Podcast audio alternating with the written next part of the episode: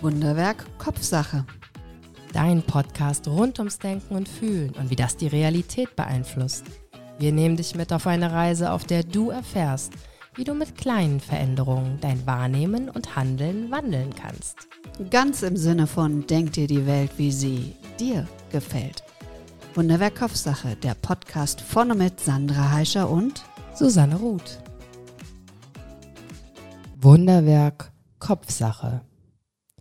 Freudvoll und leidvoll, gedankenvoll sein, hängen und bangen, in schwebender Pein, himmelhoch jauchzend, zum Tode betrübt. Glücklich allein ist die Seele, die liebt. Von Johann Wolfgang von Goethe. Na, da hast du ja schon gleich die Bombe platzen lassen. Ja, ich habe gedacht, Tür auf und zack rein. ja, wir haben das Thema Liebe uns heute gewählt und zwar mit dem Schwerpunkt, weil ich finde, oder wir haben beide festgestellt, Liebe hat Trilliarden Facetten und ähm, der, das, die erste Facette, der wir uns widmen, ist der Bereich Paarbeziehungen. Und natürlich brauchen wir da so ein paar ähm, Basics und was ich gedacht habe, gerade als du ähm, Wolfgang, Johann, Goethe, Johann Wolfgang von Johann Goethe, ja, Wolfgang, ja. oh, es ist spät, ähm, zitiert hast, habe ich gedacht, ja, und da haben wir ihn schon den Anspruch, glücklich allein ist die Seele, die liebt. Ja, denn mal viel Spaß, wenn du nicht liebst. Ja, das ist die eine Seite und die andere Seite ist ja dieser ganz bekannte Spruch da drin. Deswegen habe ich auch dieses Gedicht gewählt. Himmelhoch jauchzend zum Tode betrübt. Mhm. Also gerade diese zwei Zeilen, die zitiere ich auch oft sehr gerne im Alltag, im Leben. Und das ist ja schon vielleicht auch das Interessante und dieses ja Paradoxe vielleicht auch, was die Liebe ausmacht. Auf der einen Seite ist man himmelhoch jauchzend und dann aber auch zum Tode betrübt. Ich habe gestern gefragt, ich war unterwegs mit einem Team und habe ganz spontan beim Abendessen gefragt, sagt mir doch mal, was fällt euch an Stichworten ein zu Liebe und Paarbeziehung? Und da war, halte dich fest, aushalten, Mund halten manchmal, Vertrautheit, Intimität, Geborgenheit, Sicherheit, in Klammern eine gewisse, Fürsorge, Wachstum, hoch und runter, Augenhöhe. Hoch und runter greift ja schon wieder himmelhoch jauchzend zum Tode betrübt. auch wie schön, dass das in anderen Worten da auch vorkommt. Ja, sehr unterschiedlich. Total. Also auch krasse Wortwahl mit den Aushalten, Mund halten manchmal. Mhm. Da saß ich auch da habe gedacht, okay. okay. Mhm. Also auch daran sieht man natürlich, wie viele Aspekte es daran gibt. Und ich würde tatsächlich, ich hänge immer noch an, glücklich allein ist die Seele, die liebt. Darin schrieb uns heute schon mal eine Hörerin, weil ich ja auch ähm, in den Reels die Beatles zitiert habe, All You Need Is Love. Das da vielleicht aber auch eine andere Art als nur die der Paarliebe gemeint sein, die man braucht. Und vielleicht braucht auch die Seele, die liebt, Vielleicht ist es auch das Leben zu lieben, sich selbst zu lieben. Also all diese Facetten, die wir in den anderen Sendungen noch behandeln möchten. Ähm, deswegen würde ich das Zitat nicht hundertprozentig nur und ausschließlich auf die äh, Liebe zwischen Paaren bezeichnen. Ich habe mir als erstes natürlich in der Vorbereitung angeschaut, woher kommt denn das Wort Liebe? Hast du auch oder hast du diesmal nicht? Ich habe ähm, tatsächlich auch angeguckt, wo das Symbol, dieses rote Herz herkommt. Ah, hast gut. vielleicht Nein, ich habe das Wort. Du ich habe das, Wort, ja, genau. gerne, dann sind wir also, gespannt. es ist ein Sanskrit-Wort und zwar Loop, wenn es richtig ausgesprochen ist. Und das heißt eigentlich erstmal Begierde. Sanskrit, habe ich das richtig mhm. verstanden? Also tatsächlich aus dem Yogischen, mhm. aus dem ähm, indischen, hinduistischen Bereich? Genau. Wow. Da ist der Wortstamm tatsächlich her. Mhm und hat sich dann später, es gibt eine lange Entwicklung und das, was wir heute unter romantischer Liebe verstehen, ist erst im 18. Jahrhundert, als es mehr um den Menschen und seine Gefühle und seine Innenwelt ging, überhaupt erst entstanden.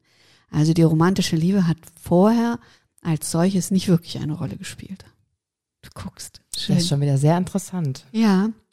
Also man sagt sozusagen von der Biologie her, da wirst du sehr wahrscheinlich nachher deinen Schwerpunkt setzen, ähm, geht es um eine Zweckallianz. Wenn ich Neurowissenschaftler frage, sagen sie mir, das sind chemische Reaktionen. Mhm. Ähm, und ich habe dann nochmal nach, nach dem Wort und dann war das so, die Be Erklärung war eine psychische Haltung, die mit Gefühlen einhergeht und unsere Wünsche und Handeln beeinflusst. Sie ist zunächst eine Relation zwischen einem Subjekt und einem Objekt. Wow, es klingt echt ein bisschen unromantisch, ja.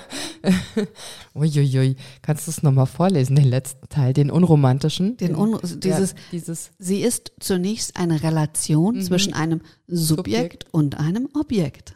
Ja, interessant. Mhm. Eine Relation.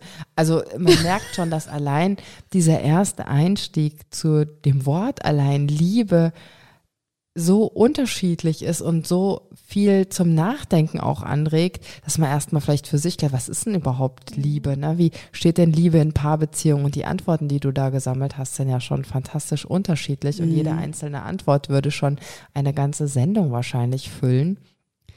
Unglaublich spannend. Und Susanne, verrate mir, woher kommt das rote Herz? Ja, und zwar habe ich da ähm, festgestellt, also beim Recherchieren, dass das ursprünglich ein bisschen aus dem alten Griechenland kommt. Und zwar ging es da ähm, viel symbolisch um Efeublätter. Efeublätter tatsächlich als Zeichen ewiger Liebe. Und wenn man sich so ein Efeublatt mal anguckt, dann sieht man auch so ein bisschen diese Herzform im Efeublatt.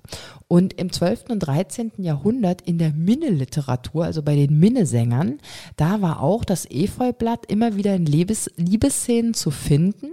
Und das bekam bald die Farbe Rot. Und so kam dieses Efeublatt, diese Herzform, dieses Rot als rotes Herz. Hatte ursprünglich überhaupt nichts mit unserem anatomischen Herz zu tun, weil man da ja auch denken könnte, okay, diese vier Herzkammern, oben vielleicht ein bisschen breiter und ein bisschen schmaler, aber hatte ursprünglich damit gar nichts zu tun, weil man ja gar nicht wusste, wie das anatomische Herz aussah. Genau, ich wollte gerade fragen, weißt du durch Zufall, wann haben wir denn angefangen, in die Körper zu schauen? Nein, das weiß ich durch Zufall nicht. Und durch Unzufall? Nee, ähm, war es nicht, also das ist jetzt wirklich nur eine ganz ähm, Vermutung, war es nicht Galileo, der verbotenerweise mhm. Menschen aufgeschnitten hat und da Könnte mal sein. reingeguckt hat? Also ich denke mir, dass es schon immer Menschen gegeben hat, die so neugierig waren, dass die vielleicht da schon mal erste Untersuchungen gemacht haben, aber wirklich wissen tue ich es nicht, nein. Mhm.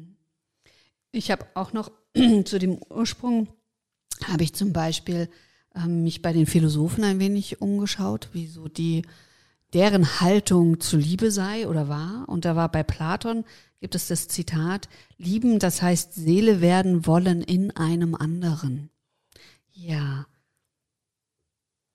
Wow, das ist ja schön. Mhm. Seele werden wollen in einem anderen. Boah, es ähm, beschreibt aber auch ähm, viel Paarbeziehung mhm. als Liebe. Ne? Also das ist die Liebe zu jemandem anderem, mhm. wie so ein bisschen mit jemand anderem verschmelzen wollen. Ne? Mhm. Wow. Ja, und es hat was auch von dem Aspekt, ähm, das eigene Selbst wiedererkennen in einem anderen. Es ist ja auch immer noch diese, diese göttliche Anteile, wir sind alle das Göttliche, wir erkennen uns ineinander. Ähm, Sokrates hat gesagt, ähm, Liebe ist moralisch, ein Streben nach Glück und ein Weg zur Weisheit. Also für ihn war das nicht quasi die Paarbeziehung. Und ich glaube auch tatsächlich für Platon muss es nicht die Paarbeziehung sein. Ich glaube, wenn du jemanden liebst, also auch einfach einen anderen Mensch oder den Geist eines anderen Menschen, also auch Intelligenz kann, kann ich da ja dazu bringen, dass du einen anderen Menschen liebst, also dass du eine andere Art der Bindung hast, die über die sexuelle hinausgeht. Und deswegen, aber wir verschmelzen das in unserem Kopf sofort. Sofort ist dieses Seele werden wollen in einem anderen, dass wir das auf die Paarbeziehung legen. Dabei kann es ganz andere Facetten haben. Und apropos Facetten, da wäre es mir tatsächlich nochmal wichtig für unsere HörerInnen der Hinweis, dass wir beide heute Abend, wir sind zwei Frauen, die sich als Frauen fühlen, also biologisch und ähm, sogar zu sagen, unsere Identität sind weiblich und wir leben in klassischen Paarbeziehungen, also mit Männern. Und deswegen wird natürlich unser Sprachgebrauch heute sehr darauf äh, hinausziehen. Es sollen sich bitte trotzdem auch gerade für die ähm, globalen und allgemeinen Dinge alle angesprochen fühlen, egal wen und wie sie lieben, weil das sind natürlich ganz viele Basics, die alle betreffen, egal wen sie lieben. Das ist mir wichtig. Und ähm, ja, was hast du denn noch so? Ich habe jetzt guck gerade so auf meinen Spickzettel. Da habe ich aufgeschrieben, wichtig ist bei der Liebe die zeitlich rationale Komponente einer Beziehung.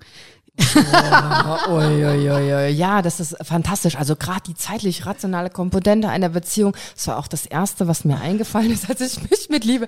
Nein, und zwar äh, würde ich gerne nochmal auf dieses Verschmelzen mhm. eingehen. Ähm, und auch nochmal, ich finde das nochmal total interessant, was für eine, ähm, ein Weg unsere Sendung und unser Dialog geht, weil ich habe hier den Zettel voller Botenstoffe und Hormone stehen und jetzt sprechen wir tatsächlich so schön über diese philosophische Idee der Liebe und da würde ich gerne noch zwei Sachen aufgreifen. Und zwar gibt es ich habe es wahrscheinlich auch, glaube ich, schon mal erzählt. Es gibt um unser Herz rum ein Feld, das messbar ist. Ein Energiefeld. Ich meine, es ist ein elektromagnetisches Feld, welches messbar ist. Und ich finde es immer wieder gigantisch.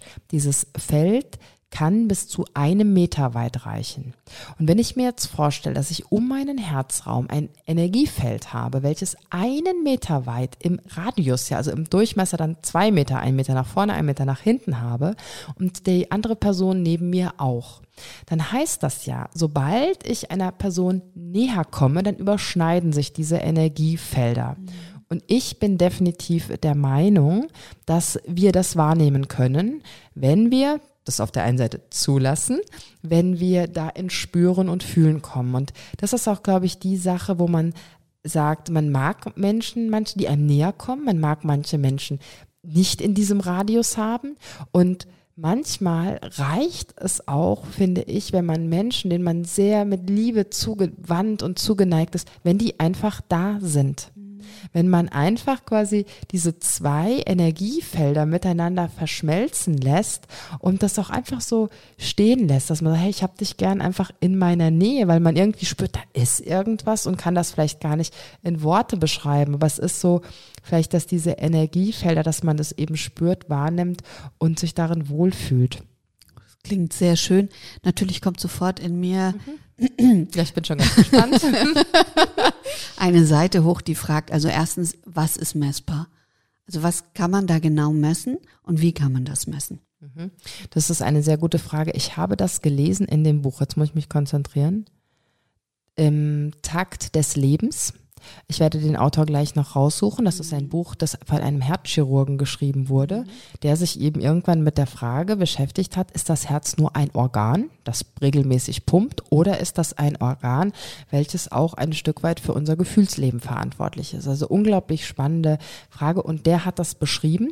Der hat jetzt kein Messverfahren dazu beschrieben, also mit was man es, aber wenn es elektromagnetisch ist, dann müsste man das mit Geräten ähm, detektieren können. Genau. Und das Spannende daran war, schon wenn ich dich noch unterbreche, dass es eben im Verhältnis zum Hirn auch war. Also das Gehirn, wo wir ja immer denken, das ist unser Taktgeber, das ist unser Gefühlszentrum. Dort werden viele ähm, im limbischen System ne, unsere Gefühlswelt ähm, ja gestaltet letztendlich und dass aber eben auch das Herz da einen Einfluss drauf hat, weil das ähm, Herz dieses viel größere Feld um sich hat als das Gehirn. Ah, okay, siehst du, eine meiner nächsten Fragen wäre gewesen, wie kann man es unterscheiden, dass das vom Herz ausgeht und nicht von der Lunge?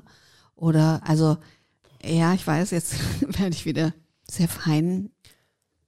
Aber ja. also tatsächlich, wahrscheinlich werden sie gemessen haben, wo der stärkste Punkt ist, der also dann wahrscheinlich ausgeht. Also ja, weißt du, so ich dir gar nicht sagen kann, ob das wirklich so mhm. wissenschaftlich ins Detail ah, okay. untersucht wurde. Das kann ich dir gar nicht genau sagen.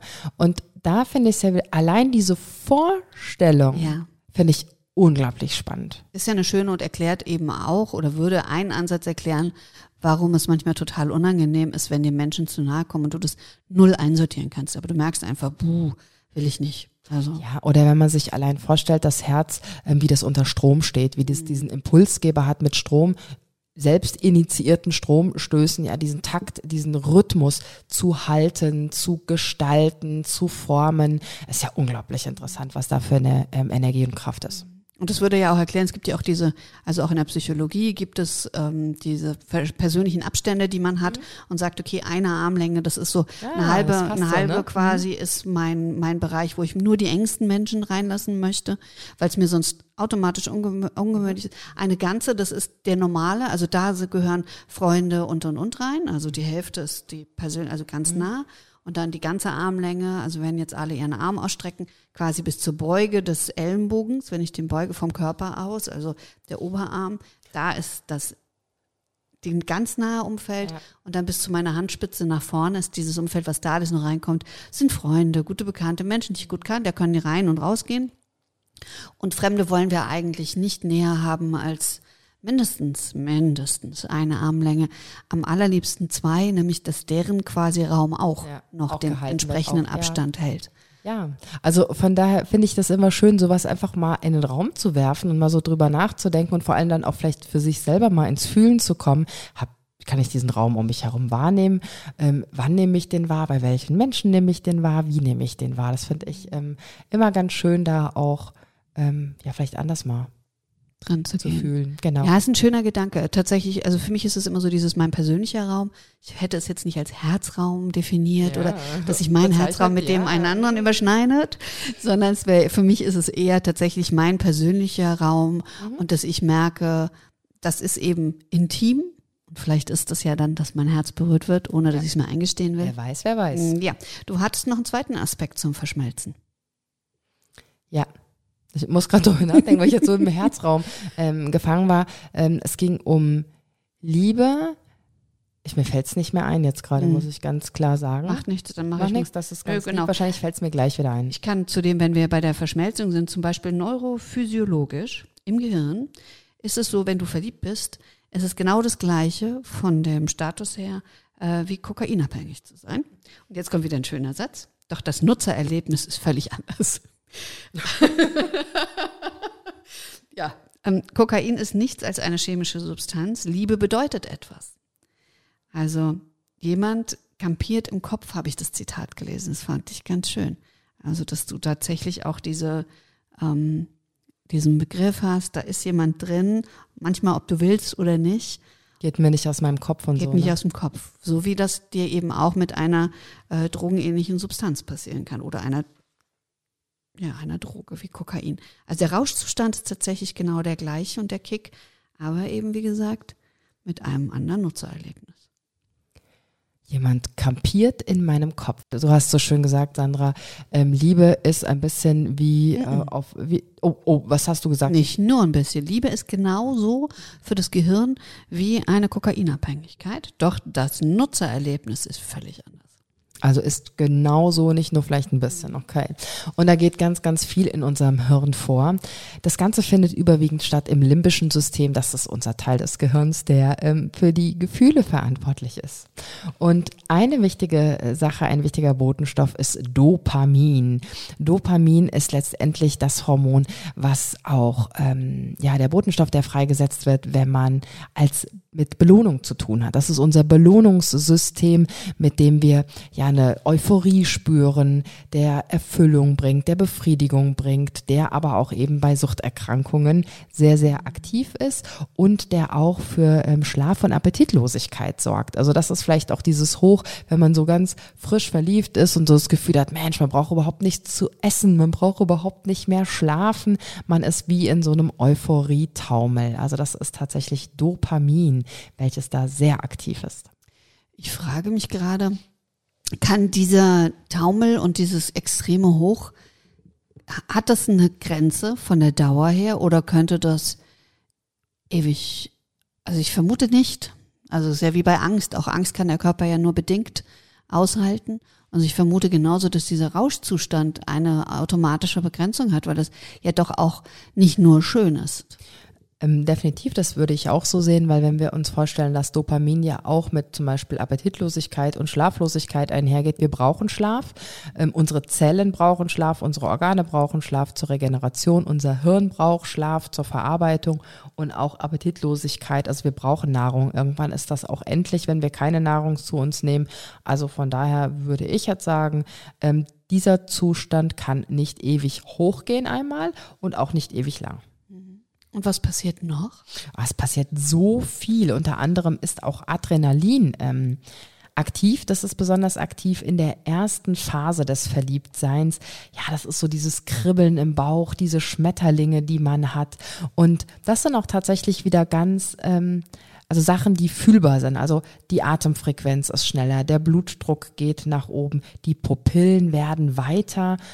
Und auch da, das geht immer nur begrenzt lange. Also Adrenalin ist ja auch ein Stoff, ähm, der, wenn wir in der Stresssituation Stress. genau sehr aktiv sind. Also das ist auch das Spannende, dass das eigentlich ähnlich die ähm, die Botenstoffe ähnlich sind wie bei einer Stressreaktion, aber das Gefühl tatsächlich dann noch ein bisschen ein anderes ist. Mhm. Deswegen habe ich manchmal in Beratungen die Situation, dass ich Eltern sage, dass sie die Gefühle der Kinder benennen sollen, weil die fühlen sich manchmal sehr ähnlich an.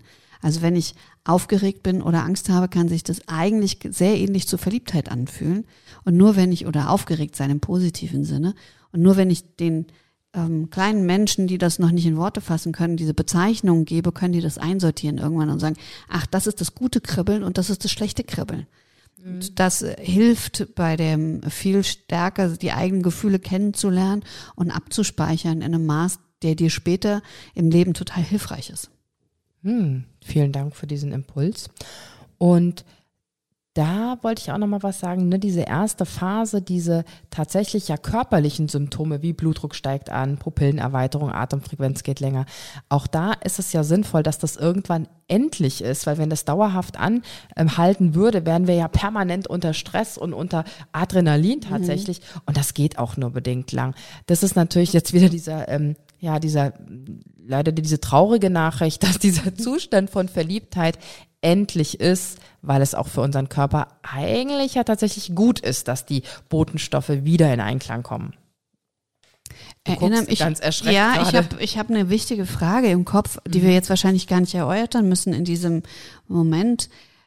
Ähm, ich notiere sie mir mal schnell, dann kannst du ja, weitermachen mit den Botenstoffen. Okay. Ähm, dann geht's weiter mit unter anderem Serotonin. Serotonin ist ähm, verantwortlich für den Teil, den ähm, Johann Wolfgang von Goethe so gut beschrieben hat, für dieses Auf und Ab, himmelhoch jauchzend, ähm, zum Tode betrübt. Also Serotonin, sagt man ja auch, ist ähm, für Glück verantwortlich, dies für dieses Gefühl von Wohlbefinden. Und das ist aber dann auch verantwortlich für dieses Hoch und Ab. Jetzt ist mein Partner, meine Partnerin bei mir und ich habe dieses Hoch und dann ist wieder dieser Trennungsschmerz da, weil die Person ähm, vielleicht ähm, ja woanders wohnt oder weil man einfach auf die Arbeit muss, beide zum Beispiel oder woanders hin. Und da ist auch ganz wichtig, dass Oxytocin Oxytocin ist schon ein schwieriges oh, Wort. Ne? das Bindungshormon. Ja, Kuschelhormone sagt man auch so gern. Hm, und zwar ist es für Treue und Vertrauen und die Bindung ganz wichtig. Und auch hier nimmt es leider, je länger die Beziehung anhält, nimmt es wieder ein bisschen ab. Warum? Man, man sagt so, nach vier Jahren ist wieder ähm, die, der Normwert erreicht. Und das haben wir uns tatsächlich ja schon auch im Vorgespräch etwas überlegt. Hm dass das tatsächlich auch damit zu tun hat, wenn man überlegt, warum kommt es zu einer Paarbeziehung? Hm. Naja, ich habe ja gesagt, die Biologie sagt, es handelt sich um eine Zweckallianz. Ja, und der Zweck einer Paarbeziehung ist ja tatsächlich ähm, Nachkommen. Also von der Biologie her von ist der das Biologie der Zweck. Her, ja. Ähm, wenn wir das jetzt mal aus der Steinzeit sehen, ne? ähm, Nachkommen zu zeugen. Und da ist es so, dass ähm, wenn man jetzt diese vier Jahre nimmt. Oh, ich stoppe dich. Da gibt's vorher äh, quasi auch schon Bereiche. Und zwar ist der einer der ganz kritischen Momente in der frischen Verliebtheitsphase sind eineinhalb Monate. Ganz viel geht zwischen eineinhalb und drei Monaten gehen diese frischen Verliebtheitsbeziehungen plötzlich zu Ende, weil quasi biologisch auch dieser Abfall da ist, also von den Hormonen und von einem quasi so ein erster Check-up stattfindet, rein biologisch. Ist die Frau schwanger geworden? Dann muss ich bleiben oder bleibe ich? Ähm, ist sie es nicht, kann ich weiterziehen. Also einfach tatsächlich im Sinne von, ich muss mich möglichst oft vervielfältigen. Wobei anderthalb Monate ja wirklich ähm, eine sportliche Zeit sind, ne? Bis drei, eineinhalb bis drei. Das ist oft ah, okay. genau diese Trennungszeit. Also mhm. die einen sind schneller, wollen schneller wissen, ob sie okay.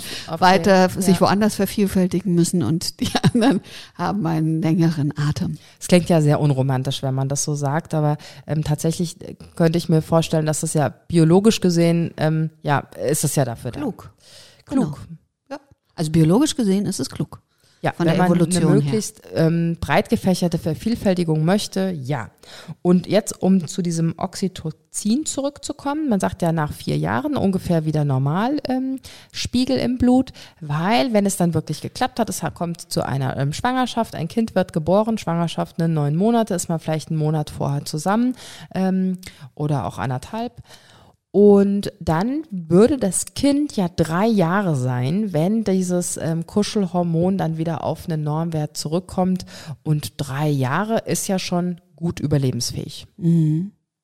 Es kommt tatsächlich noch mal einmal klein dazwischen äh, zu einem kleinen Einbruch. Also hat man beobachtet und zwar ungefähr nach um, ähm, einem Jahr Tatsächlich ist ja auch dieser Zeitpunkt, das Kind wird geboren und dann gibt's quasi den Check-up, ist es meins oder nicht. Und da haben wir ja auch im Vorgespräch kurz drüber gesprochen, dass auch da die Natur es total klug eingerichtet hat, dass die Neugeborenen da die, die Gene des Vaters ähm, mehr rauskommen und dass sie dann deswegen immer dem Familienzweig des, des Partners, also des Mannes, ähnlicher sehen, damit diese Bindung wieder in dieses kleine Wesen geschaffen wird, dass es dann mal die nächsten drei Jahre, zwei Jahre, drei Jahre durchhält. So, und dann ist es lebensfähig, dann kann man ja weiterziehen.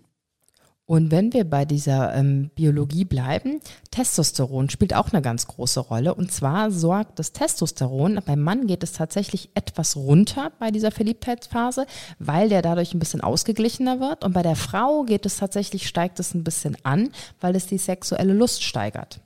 Und da spielt Vasopressin auch eine interessante Rolle. Die Worte sind immer toll. Vaso ne? was? Vasopressin, welches die Durchblutung in den Genitalorganen erhöht und den Harndrang etwas nach unten schraubt. Und das wird auch, also Vasopressin wird auch nochmal für diese Bindung als ganz wichtig angesehen und auch ähm, Kommunikation. Ich weiß nicht, hm? ob wir das so detailliert wissen wollen. Okay. Ja, ja ich habe hab das jetzt hier vorbereitet. Also, okay, gut. Also nicht so detailliert. Alles klar? Nein, ich finde es toll, dass, also wir haben ja auch ja. so einen inneren kleinen Bildungsauftrag, ähm, den wir uns mal selbst gesetzt haben. Ich habe jetzt gerade darüber nachgedacht, dass du dann meintest, ähm, eine Relation zwischen einem Subjekt und einem Objekt findest du technokratisch. Ich finde die ich stärker durchbluteten Genitalien finde ich jetzt auch, ähm, finde ich dann doch sehr technokratisch. Also. Ja, ja also es gibt ja, also, okay.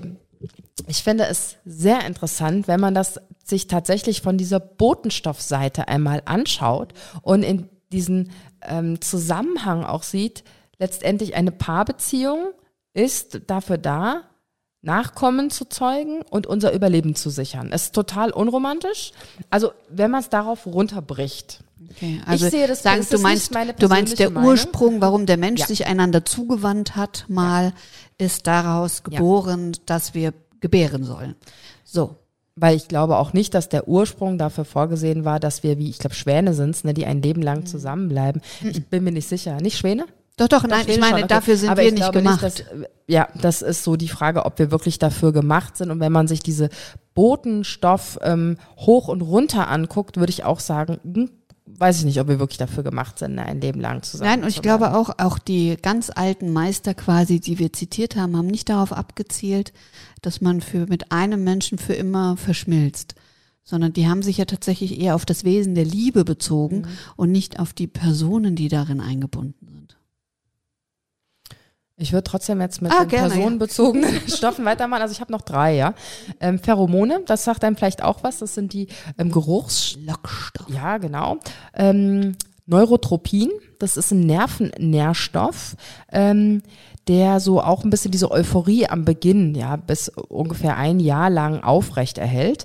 Und Cortisol, also tatsächlich Cortison kennen wir ja auch unter Stresshormon. Von daher macht das auch ja alles Sinn, dass diese Verliebtheitsphase vielleicht nur bedingt lange anhält, weil wir sonst auf Dauer unter Dauerstress geraten und dann ganz andere Probleme bekommen. Ja. Und da komme ich tatsächlich, bist du soweit? Ja, ich Danke. bin jetzt erstmal mit dem, ähm, mit dem technischen Teil hier durch. Und dann denke ich, der technische Teil, wenn wir dann hören, was da in uns passiert und wenn wir das dann auf die Gefühlsebene heben, wissen wir, wenn uns das Glück schon mal hold war, dass wir uns verlieben durften, dann wissen wir, das fühlt sich ziemlich toll an. Das ist ein echt tolles, schönes Gefühl. Und das, dieses, wie gesagt, man hat so das Gefühl, man hat so eine Superpower und man hat ganz viel Energie und, und man nimmt ab. ja, Dopamin, also, Adrenalin, ne? genau. Testosteron, ja. Also es, es, es, löst und äh, wie wir wissen, bestimmte Stellen im Körper werden besser durchblutet. Also es hat ganz viel. Und dann stellt sich mir die Frage, wieso kann ich das nicht immer haben? Also kann ich, gibt es einen Weg, auch ohne Partnerin, und, und oder mit einer festen Partnerschaft, kann ich dann quasi mich dazu zwingen, zu bringen, mich immer wieder neu zu verlieben, damit ich diesen Kick immer bekomme. Also gibt es da einen Trick? Also auf der einen Seite hört man ja schon dieses starke Verlangen, dass man dieses Gefühl gerne immer wieder, immer öfter, am liebsten dauerhaft hat. Ich glaube, also Punkt eins ist, wenn wir uns dauerhaft so fühlen würden, würden wir das als das neue Normal irgendwann fühlen und ich glaube ja, wir brauchen die Unterschiede im Leben. Also wir brauchen es, dieses Glück zu fühlen, genau wie Traurigkeit zu fühlen, ähm, damit wir das wahrnehmen können, damit wir äh, überhaupt uns ähm, ja erleben können, erfahren können in den Unterschieden. Das hast du sehr schön gesagt. Ah, stillt meine Sehnsucht nach dem Kick nicht wirklich, weil ich denke auch, dass viele vieles machen, um diesen Kick immer wieder zu bekommen. Also da sind wir natürlich dann in Anführungsstrichen bei Untreue oder dass man eben den anderen Mensch verlässt, weil man sagt, okay, ich fühle dieses Gefühl nicht mehr, also liebe ich diesen Menschen nicht mehr. Und ich glaube, das ist eben auch nochmal der Unterschied von verliebt sein zu Liebe. Also ich habe zum Beispiel bei Liebe bei mir zum einmal auch aufgeschrieben, kann, muss aber nicht wechselseitig sein, glaube ich, ist auch ein wichtiger Aspekt. Und wandelt sich und kann wachsen und verändert sich. Ja. Also das ist, glaube ich, ein wichtiger Punkt, weil Liebe ist nicht immer und ausschließlich, und ich glaube sogar, ich glaube sogar, dass Liebe sein kann ohne verliebt sein. Auch ich glaube, auch das funktioniert. Ja, sehe ich genauso. Ich glaube auch, dass Liebe für jeden anders ist, dass jeder auf seine ganz individuelle Art und Weise liebt und für jeden bei Liebe was anderes irgendwo auch wichtig ist. Es ist Vertrauen, es ist Nähe, es ist Bindung, es ist Humor, es ist eine tolle Zeit miteinander zu haben, es ist Sicherheit. Ich glaube, dass das sehr, sehr vielfältig ist und wie du das auch so schön gesagt hast und dass sich das auch verändert, je nach Lebenssituation, wo befinde ich mich, wie alt bin ich gerade, was mache ich gerade durch, wo stehe ich in meinem Leben, dass sich das verändert, sowohl für jeden Einzelnen als auch in einer Beziehung. Ja, ich hatte da auch einen Punkt, dass ähm, die Veränderung, die zwingt auch den anderen mit zur Veränderung, finde ich. Also du kannst nicht in eine Beziehung gehen und dich verändern und du veränderst automatisch immer den anderen mit und es gibt da gar keinen Spielraum. Also keiner, glaube ich, bleibt so, äh, wie er sie reingegangen ist. Und ähm, ich finde, das habe ich auch gefunden, den Satz, Liebe zu jemandem ist ein Entschluss, Liebe braucht eine gewisse Sturheit. Es genügt nicht, sich einfach hinzugeben, man muss sich darauf einlassen und sie pflegen. Und ich glaube, das ist für mich so dieser Schritt von Verliebtheit zu Liebe. Also dieses, ähm, ich bringe meine Wünsche, meine Bedürfnisse und Interessen in den Einklang miteinander. Und das ist ja oft ein harter Aushandlungsprozess auch in Beziehungen, der ganz oft nicht, der geht am Anfang der Verliebtheit, ist es noch so, da findet man es dann ganz lustig, ja. So, die Macke des einen oder der anderen und denkt sich, ach, ist das niedlich, dass sie immer so viel redet oder so. Und dann irgendwann. Und dann irgendwann denkst du, oh Mann, oh. sei mal ruhig.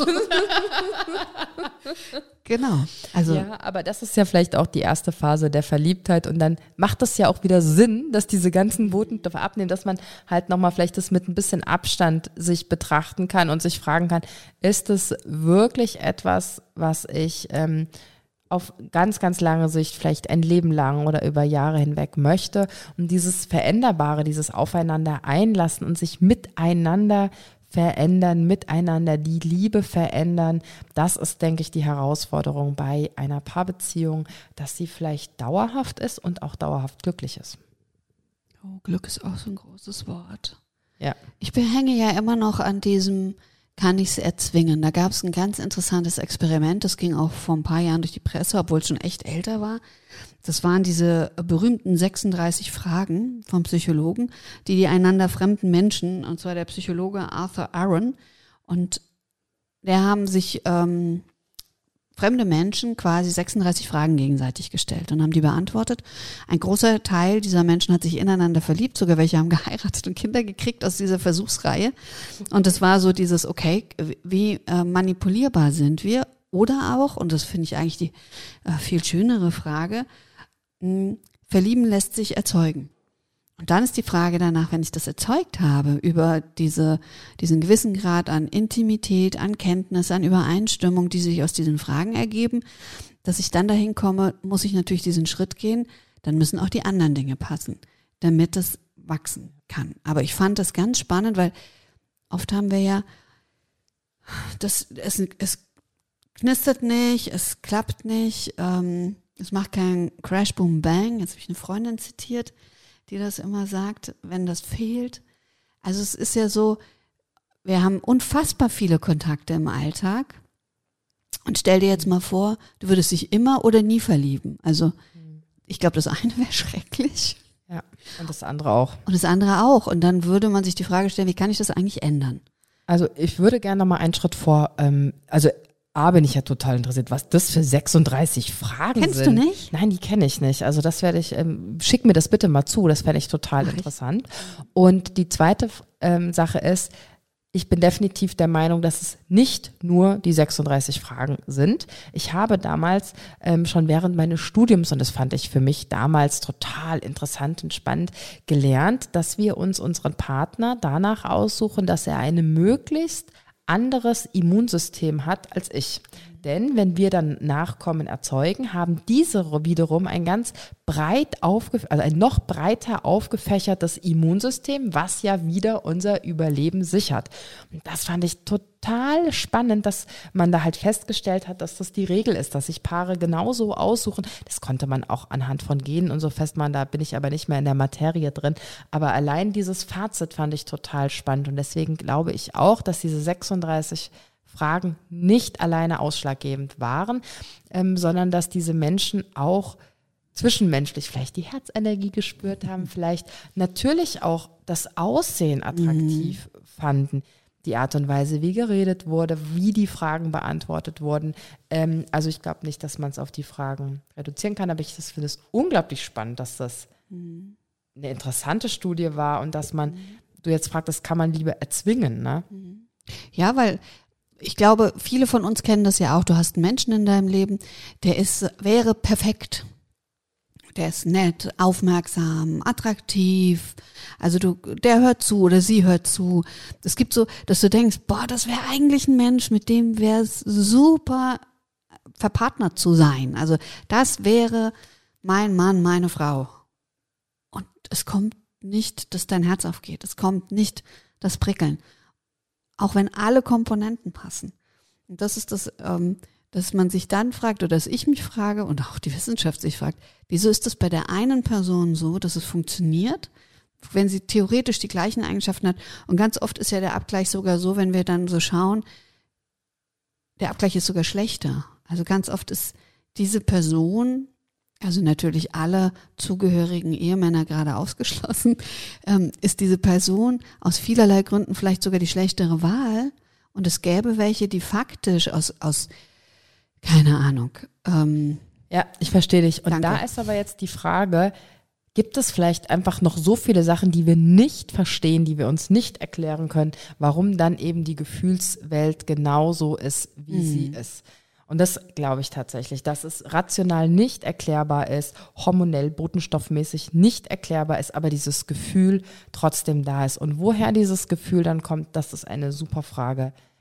Vielleicht werden wir sie nie beantworten können. Ja, und ich glaube aber auch, was noch mit reinspielt, und sind nicht nur die Hormone, mhm. sondern das ist Erlernung, also erlerntes Wissen, das ist, äh, sind Muster, die wir übernommen haben, dass wir sowohl gesunde als auch ungesunde Muster manchmal übernehmen, dass man erlebt, dass es Menschen gibt, die immer wieder in einer unglücklichen Partnerschaft landen, also die einfach für sie nicht gelingend ist, weil sie dieses Muster suchen. Und das kommt dann aus ersten Prägungen, ersten Erfahrungen heraus, Eltern-Kind-Beziehung. Aus ganz vielen Momenten kann sich ja. das bilden. Und das spielt natürlich dann auch noch eine Rolle, dass ich vielleicht den Menschen, der theoretisch perfekt zu mir passen würde, ähm, nicht annehmen kann, weil ich vielleicht Chaos gewöhnt bin. Vielleicht kenne ich Suchtstrukturen von zu Hause und suche mir deswegen jemanden, der süchtig ist.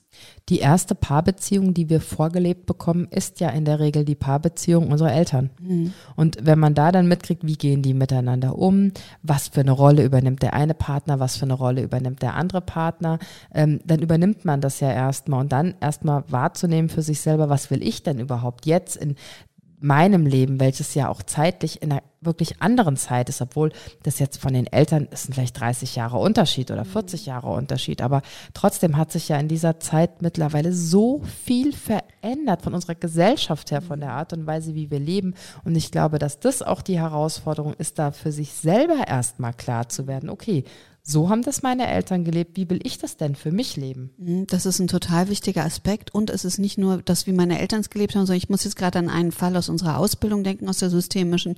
Und da war der Fall, dass eine, eine Frau als äh, ihr Vater war Trinker und sie war die einzige in der Familie, die mit ihm, wenn er im betrunkenen Zustand war, den Zugang hatte als Kind. Sie konnte ihn beruhigen, wenn er heimkam. Sie konnte ihn dazu bringen, dass er ins Bett geht und, und, und. deswegen quasi ist immer diese Situation entstanden. Er kam betrunken nach Hause, alle haben die Flucht ergriffen. Sie hat äh, diese Pflichtung übernommen, hat sich gekümmert. Und später hat sie in den Paarbeziehungen genau diese Typologie Männer wieder gehabt und wollte das eigentlich nicht und ist dann in diese Therapie gegangen und hat dieses Muster erstmal entdeckt, dass sie genau das tut, was sie mit ihrem Vater getan hat, dass sie sozusagen, ich bin die Starke, ich kann das schultern, ich beruhige dich, ich bin dafür verantwortlich.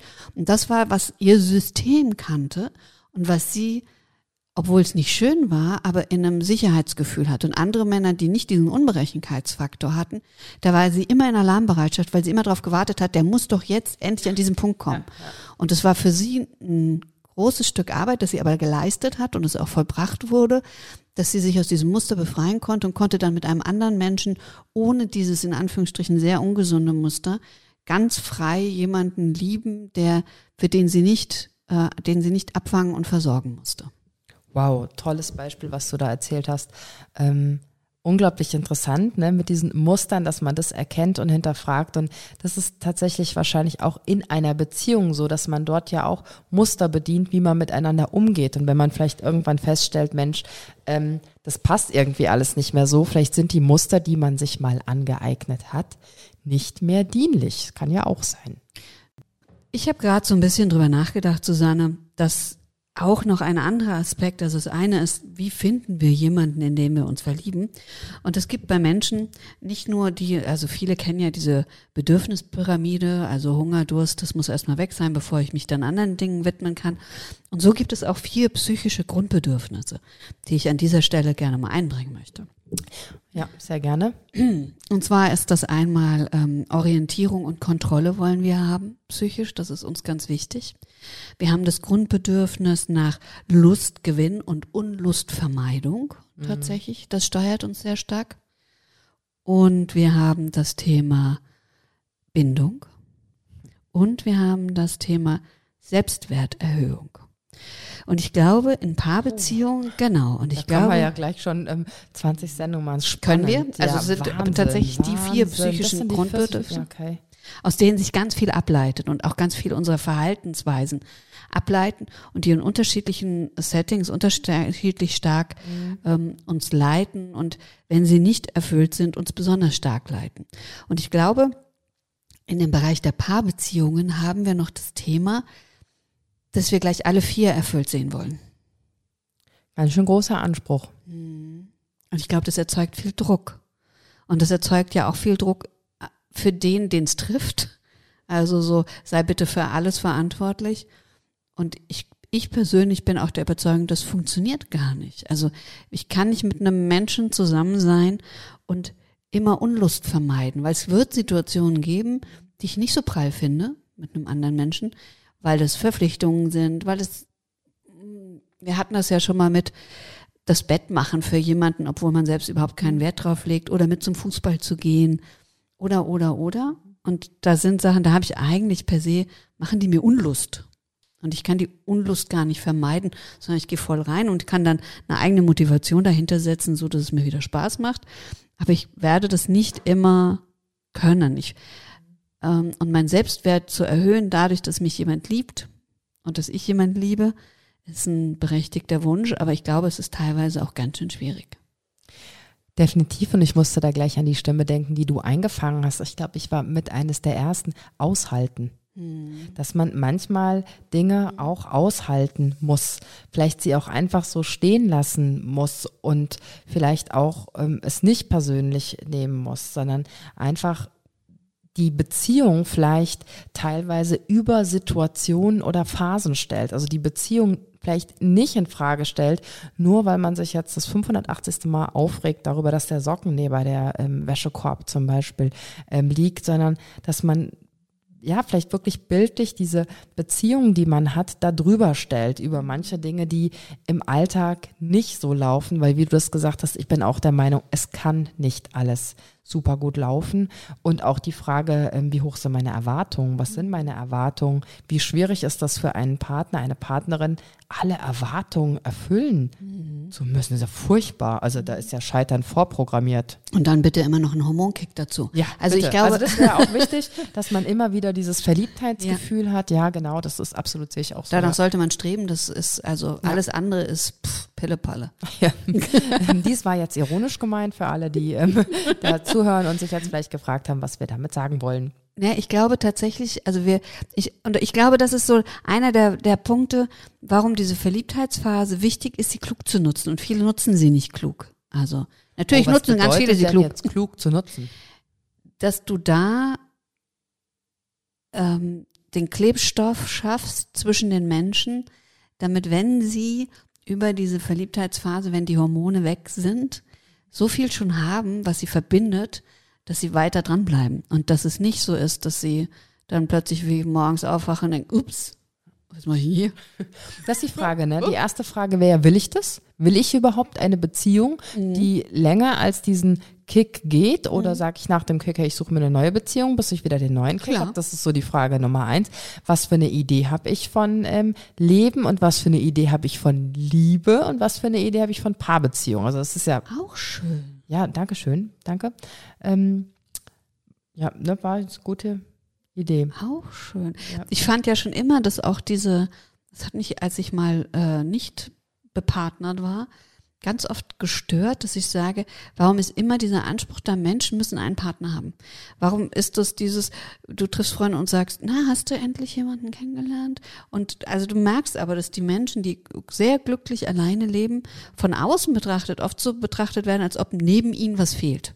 Mhm. Hinter ihnen, vor ihnen, keine Ahnung, wo auch immer man diesen Menschen positionieren möchte. Das ist sowas, ähm, das ist gar nicht die Erfüllung oder muss gar nicht die Erfüllung sein. Nein, das darf jeder für sich selbst entscheiden. Krass, jetzt wirst du aber großzügig. Ja. Na, was ich da, ich wollte damit aber eigentlich sagen, dass ähm, der war jetzt echt ein bisschen fies. Also ich wollte damit sagen, ähm, dass ja ich doch nicht mit meiner Denkweise zu bestimmen habe, wie es bei jemand anderem sein sollte und wann der andere gefälligst glücklich sein darf, muss, kann, soll und wann er nicht glücklich ist. Dass das ja so nicht funktionieren kann, wenn man zum Beispiel Single ist, dass man da ja nicht glücklich sein kann, dass man von seinen Erwartungen und seiner Denkweise das nicht auf andere projiziert. Mhm. Dann möchte ich meinen äh, Satz anders formulieren. Dann würde ich sagen, wenn man auf der Suche ist oder sich gerne eine länger dauernde Paarbeziehung wünscht, dann sollte man die Zeit der Verliebtheit gut nutzen, um genug Klebstoff zwischen den Menschen zu erzeugen, damit man auch über die Unabwägbarkeiten des Alltags, des Lebens hinwegkommt. Ja, Frau Ruth, Sie melden Frage sich. Jetzt, ja.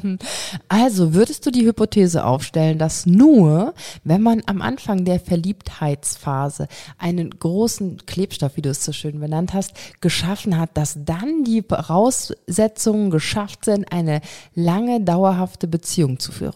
Nee, aber ich glaube, dass man nur damit überhaupt in die Möglichkeit kommt. Also nur damit wird es überhaupt. Über die vier Jahre hinaus.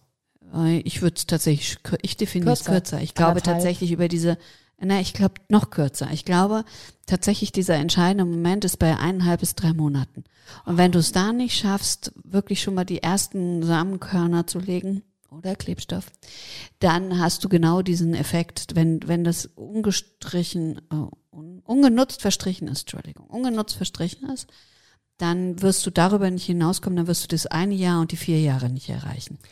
Hast du Zahlen, wann Beziehungen in die Brüche gehen, die häufigst, also wann die, die höchste Zahl ist, wann Beziehungen in die Brüche gehen. Jetzt nicht Ehen, sondern Mhm. Beziehungen gibt's, da gibt's bestimmt Untersuchungen. Ne? Bestimmt, aber also als ich, also früher, ich weiß nicht, tatsächlich bezieht sich mein Wissen auf, äh, bevor Tinder so attraktiv wurde, weil damit hat sich auch noch mal was verschoben tatsächlich mit dieser permanent Verfügbarkeit, dass man das Gefühl hat, na ja, die, heute nicht, äh, wische ich weiter und dann ist die nächste.